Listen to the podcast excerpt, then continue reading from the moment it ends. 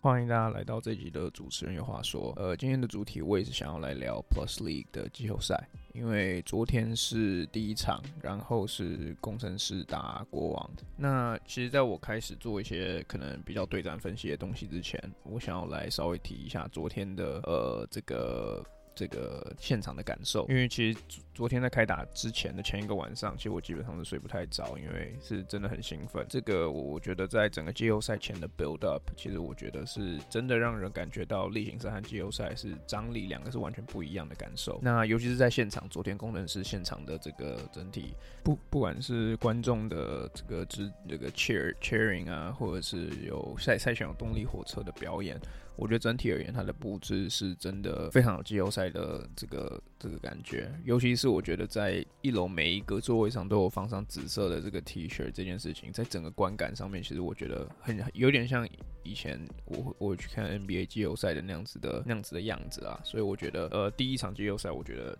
在举办的这件事情上，我觉得绝对是成功的。那我我把话题再移到嗯。比赛层面，因为我觉得昨天的比赛，我觉得是，尤其是对于工程师，我觉得是展露了很多很不错的内容。那我在前几天其实也有做一个我对于呃四个对战组，呃应该说两个对战组合的一些简单的浅见。那在看完第一战之后，我觉得我的想法有一些些改变，没有很多，但是有一点点。那我们就来看看昨天的比赛，因为昨天第一节，如果你昨天只看第一节的话，你可能会觉得国王。看起来是完全呃碾压工程师，尤其在比赛内容这个部分。因为我昨天看完第一节之后，我觉得哎、国王看起来是不错。第一节的时候，国王其实你去看他们刚开场的时候，几乎每一球都是单打 Butler 这个点。我相信这一点其实应该没有太多的球迷有就就就惊讶。呃，尤其是 Quincy Davis，大概第一节得了七分，然后大部分的这些得分手段都来自于左边的底角，就是一个 b l 不太能 contest 的地方。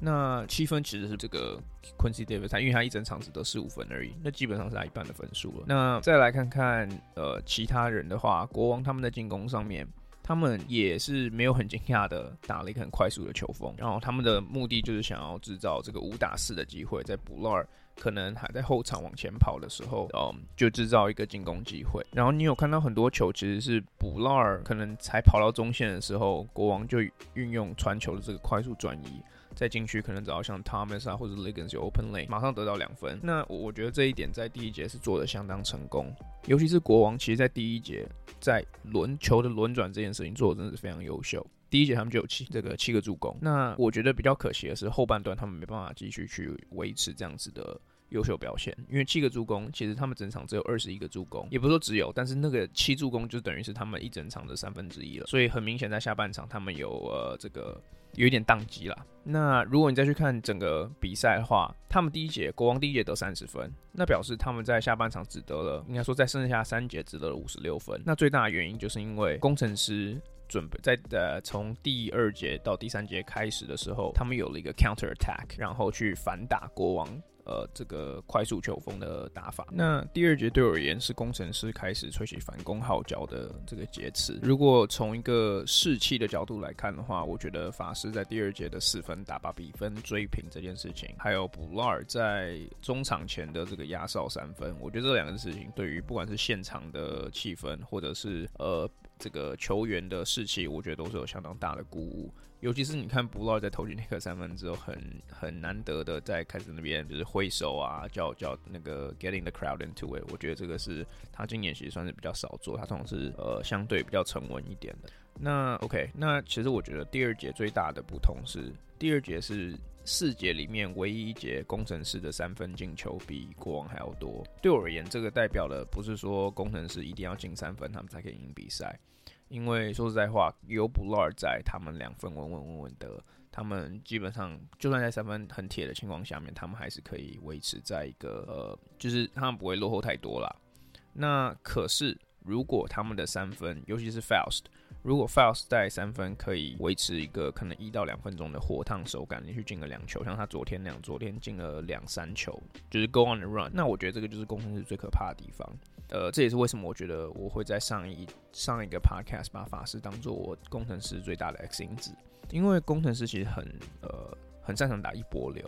就是当他们手感在短暂的时间内火烫的时候，有而且这点在主场是尤其明显，就是他们可以一波流的把比赛直接带走。那昨天在第二节到第三节的时候，呃，我觉得工程师就开始展现了这样子的韧性。那我觉得在季后赛，工程师昨天展现他们季后赛的 home crowd 是多么可怕。我觉得季后赛工程师这样的情况，这个绝对对他们是一大利多。那 OK，那如果说第二节是工程师开始吹起反攻号角的这个节次的话，那我觉得第三跟第四节。就是他们开始呃完美展现出他们呃反打呃国王战术的呃这个主要主要的时间点，然后我觉得呃关于我等下要讲的，我觉得这些点你就是以球迷的身份来讲，你要给呃冠伦教练很大的 credit，因为其实如果我们知道呃 这个国王会想要利用布拉尔防守的弱势去单打呃去去去打这个点的话，那他一定知道。那我觉得他的。他的 counter punch 很很简单，但是我觉得他是一个 KO，那就是打快。那我觉得其实这是一个蛮，也不是说讽刺，但是因为我们都觉得说国王打快是他们的优势，但我们都忘记了工程师其实他们也有打快的本钱，甚至他们去年的球风整个就是一个你知道打很快，然后制造简单进攻机会的一个打法，所以今年能够如法炮制，也也我们也不能说太惊讶。那工程师在下半场的时候。他们的 second chance point，呃，应该说 fast break 就是快攻得分，呃，远超过国王。那其实他们主要的布阵，当然布劳还是有打不少时间，但是他们下半场开始 foul 上的时间比布劳还多。然后他们打了更多双后卫，尤其是高国豪和田浩的这个这个 lineup。其实有有一件事情我们很少讨论到，那就是虽然 Thomas Welsh 还有还有这个 Q。他在跟布拉尔对比的时候，他们两个算是移动能力相当好的常人。但是如果我们跟就是正常的标准相比的话，他们其实也并不是就是移动能力特别好的球员。尤其是如果要打快速，就他们基本上还是属于阵地战的球员。我觉得这就是为什么工程师今年季后赛会这么危险，因为他们不再是像季初一样只能打一种方式，就是球给布拉尔。他们现在有至少两种打法。那昨天我觉得他们就是很完美的展现出了第二种。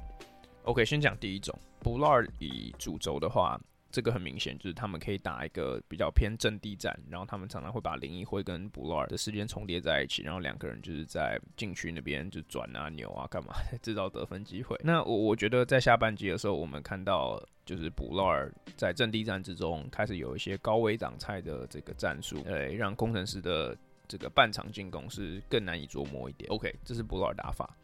那我觉得第二种打法就是昨天我们看到以 Fouls 为主轴，那这个打法其实就是一个攻守转换很快，然后外围防守非常的 aggressive，然后想尽办法制造就是 jumping 的 jump the passing lane，想办法制造超级机会去打快攻的这种打法。那我觉得这种打法很好的一个呃 side effect 就是他们让禁区打开来了，因为尤其是如果布拉尔不在场上的话，那其实像高国豪还有李佳瑞这两个球员，他们对于切入，因为他们两个说实在对我而言都还是属。属于，尤其是李佳瑞，都还是属于切入型的球员。嗯，在这样子的打法里面，他们两个其实会有很多的空间可以去制造禁区的呃进攻机会。那我们就把这两个球员拉出来看，高国豪一整场比赛得了十一分，他下半场得九分；李佳瑞整场得十二分，他下半场得八分。这两个都是在工程师重新拾回了他们快速球风之后，这两个球员其实是我觉得最大的两个受益者。那我觉得，如果呃工程师就是应该是应该是说工程师的这样子的打法，我觉得让国王不能也只是单一的一直想办法去打布劳尔的这个点，就是他们的打法更多元化。那我们反观去看国王，呃，我觉得先讲国王，第一个我觉得他们最大昨天表现最不好的地方就是罚球。我觉得以一支你想要赢冠军的球队而言，当然工程师昨天罚球也是呃也是也是五十趴惨不忍睹了，但是国王低于五成，我觉得这个没有道理。甚至是球队上有一些平常罚球其实算稳定的，像是杨敬敏三十三趴，我觉得不合格，或者 Liggins 四十二趴不合格。那呀那这这是一点，我觉得他们这个在接下来接下来的系列赛应该会好一点。那我我我再把它带回杨敬敏，因为我昨天看到很多球迷就是有在讨论杨敬敏，呃，看起来不是说非常的积极，但我我 offer 一个另外样另外的观点，就是我觉得杨敬敏其实在这个系列赛可能不会是重点。因为就是我觉得他昨天虽然得十三分，但我觉得他们输球并的主因并不是他，当然，如果他那场得二十分，或者是投篮更更准一点，会不会有帮助？我觉得一定有。但国王他本身的优势就在于说，他们可以把布勒拉出来投三分这件事情。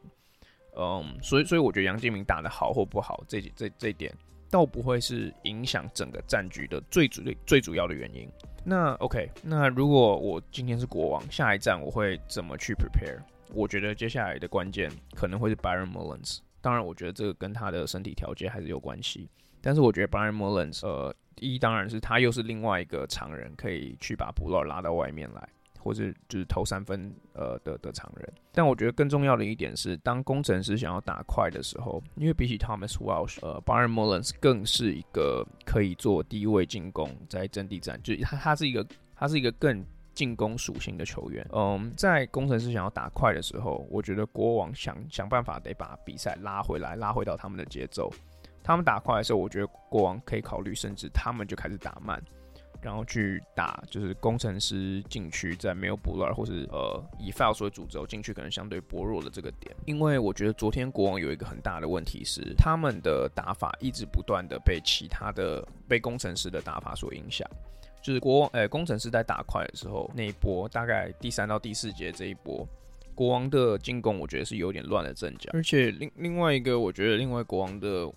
算是问题吧，就是他们在上一场比赛，Thomas Welsh、Quincy Davis 还有 DeAndre Liggins 这三个人基本上完全没有下过场，就也不是完全，就他们上的时间相当多。呃，在上一个 Podcast 中，我有我有就是称赞国王的整体整体深度是不错的，嗯，我觉得。当然，季后赛你的 rotation 一定会缩短，但是我觉得国王的其他的 role player 绿叶球员应该要想尽办法能够跳出来，因为到下半场的时候，第四节的时候，我觉得很明显的是国王这些比较呃老一点的球员看起来是很累，呃，尤其像你看 Liggins 在国王面临这个伤病潮那段时间，他基本上是以单阳这样打了一到两个月的比赛。呃，Quincy Davis，他平常是以第六人出战，当然季后赛他会打更多，我觉得这个是毋庸置疑。但是他很明显的到第四节之后，移动能力变很差，然后在抢篮板上面常常甚至是争抢输给了比他更矮小的球员。所以我觉得在整体的调度上面，当然我觉得第一站季后赛可能 Ryan 总教练也在